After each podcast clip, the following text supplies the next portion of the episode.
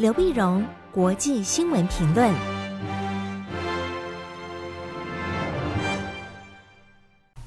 各位听众朋友，大家好，我是台北东吴大学政治系教授刘碧荣，今天为您回顾上礼拜重要的国际新闻呢。第一个，我们先看欧洲的一连串重要的外交的峰会。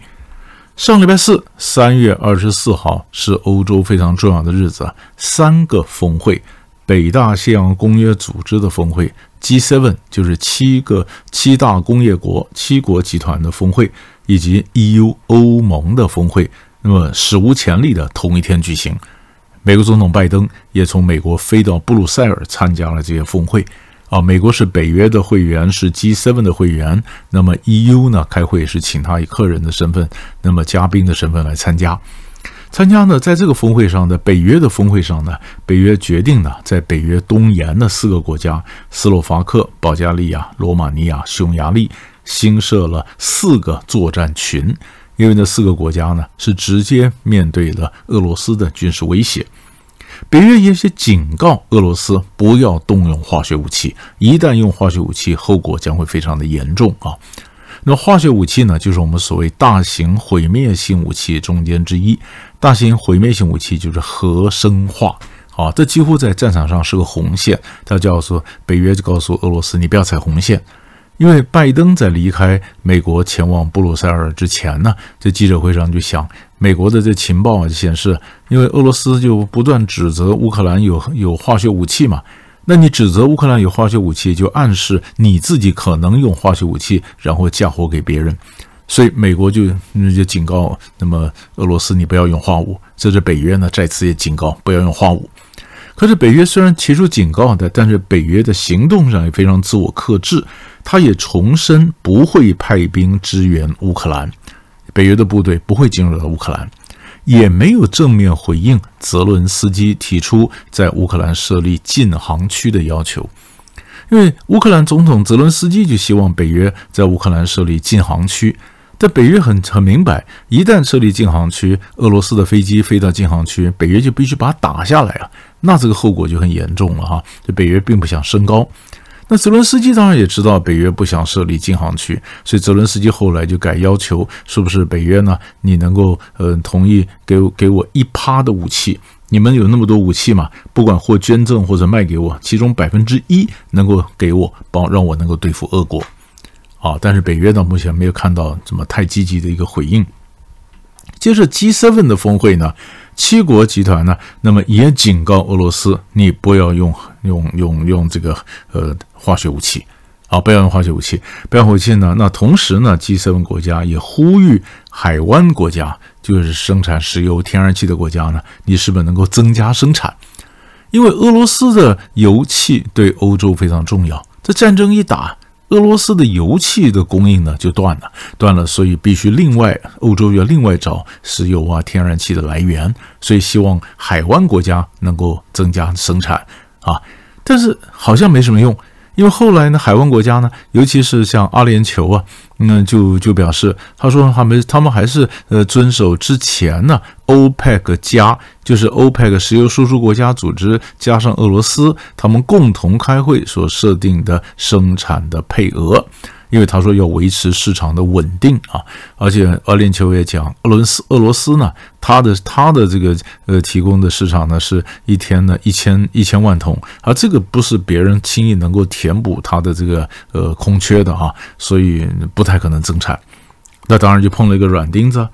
软钉子呢，美国总统拜登呢，这次是旋风式的呃走访。顺风者走访，他是在开会嘛？他先赴了布鲁塞尔三个峰会，然后再到波兰。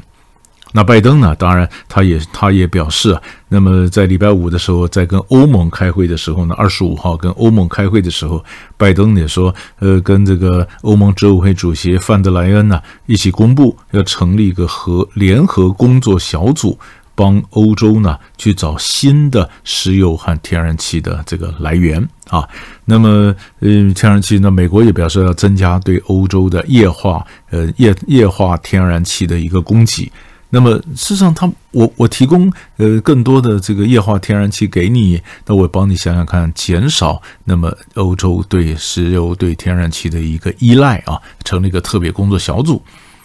那么拜登呢也宣布了，那么对俄罗斯新的制裁，并且呢呃也表示宣布要接纳十万个乌克兰的难民，二十万难民。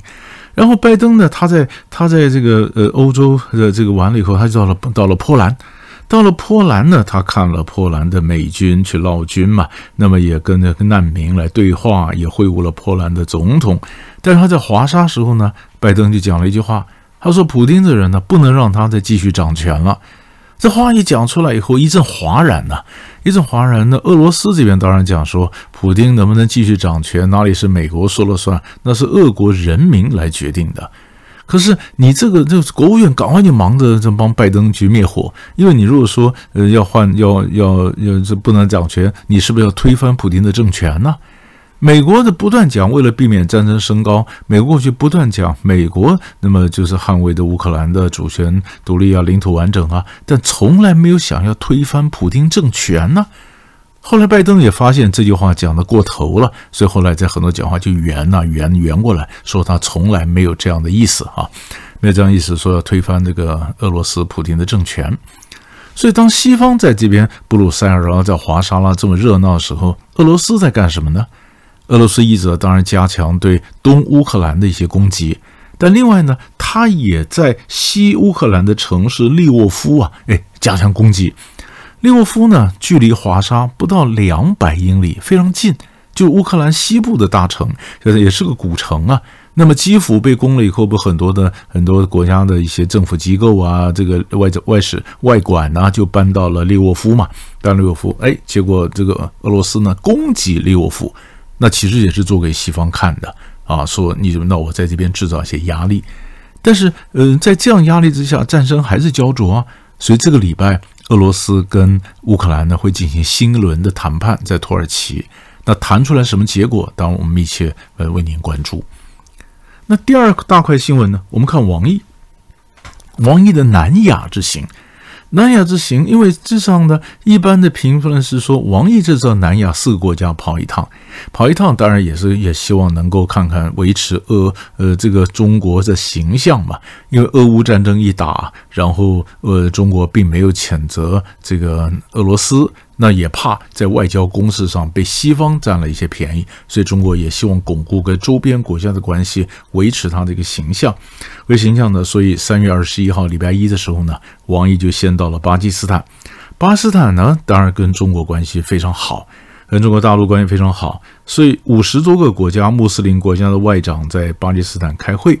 啊，那那巴基斯坦也请王毅一起来参加。但是呢，也请王毅参加，因为两国关系好嘛，所以各国就没有提中国大陆在呃新疆对维吾尔族的一些政策，也没有任何批评啊。就是巴基斯坦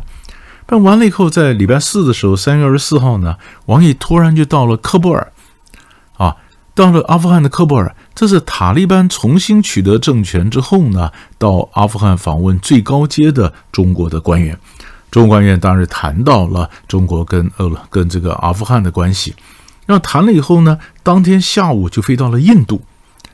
印度同样的跟之前一样，这都之前没有宣布的行程。王毅走了以后，他们才公布。啊，在印度，其实中国大陆在印度呢，嗯，本来就边界的紧张嘛，边界紧张。但是这一次呢，王毅身段放得非常低，也很有弹性，也说中印关系要往前看，不要受到这个边界的一些冲突所影响。也就是说，把边界冲突和中印关系整个大的方向切割来看。但是王毅走了以后。那么，印度的外长苏杰生就讲说，边界不能正常化，两国关系就很难正常化呀。所以印度还蛮强硬。其实，印度跟中国一样，都没有谴责俄罗斯的一个侵略。所以，中国大陆也想摸摸这个印度的底呀，啊，到底印太那四国的对话中间有没有出现裂缝呢？印度什么态度呢？结果，印度还是蛮强硬，几乎几乎是没呃没不像王毅想表示这么弹性。那有意思的是，王毅离开印度以后呢，那就到了尼泊尔。到尼泊尔，尼泊尔本来也是印度的势力范围，但最近跟中国的关系还是不错啊。所以尼泊尔虽然没有非常积极的去拥抱这个中国的一带一路啊，但是也希望中国在尼泊尔多投资啊，并且呃，成立一些一些共同的一些基建的一些项目。所以这一圈走下来，其实就是稳定周边的一些一些关系。这是我们看到南亚。第三块大的新闻，我们看东北亚。东北亚就是北韩呢，同样在上个礼拜四，三月二十四号，北韩试射了一个洲际导弹，长城的 ICBM 火星十七号。那这个可能，如如果根据推论，这个射程可以到六千公里啊。那这呢表示北韩的这个军事军事的这个威胁又升高了，又升高。南韩当然马上也用军事军事演习来反制回去。美国马上在联合国说要加强对北韩的制裁。那北韩为什么要这样做呢？当然，我们可以看到，他们的北韩过去常常这样子，南韩政府新旧交替的时候，或者国际上注意力都被另外一个事件所吸引的时候，北韩总是想制造一些噪音、一些声音出来，表示你不能忽略北韩的问题，不能忽略朝鲜问题和北韩的存在啊。那么，那么这个事情这起来以后呢？当然，你可以看到北韩的这整个整个的军事力量呢，人家讲说，他这进行了这个飞弹试射之后呢，下个月还有还有几个时间可能会进行核子试爆，其中其中你包括呃四月十一号就是金正恩被推举第一书记的十周年，或者四月十三号他是推被推举为国防委员会第一委员长的十周年。或者是四月十五号，就金日成一百一十岁的名单，这些都可能还有新的动作，所以大家也都在看。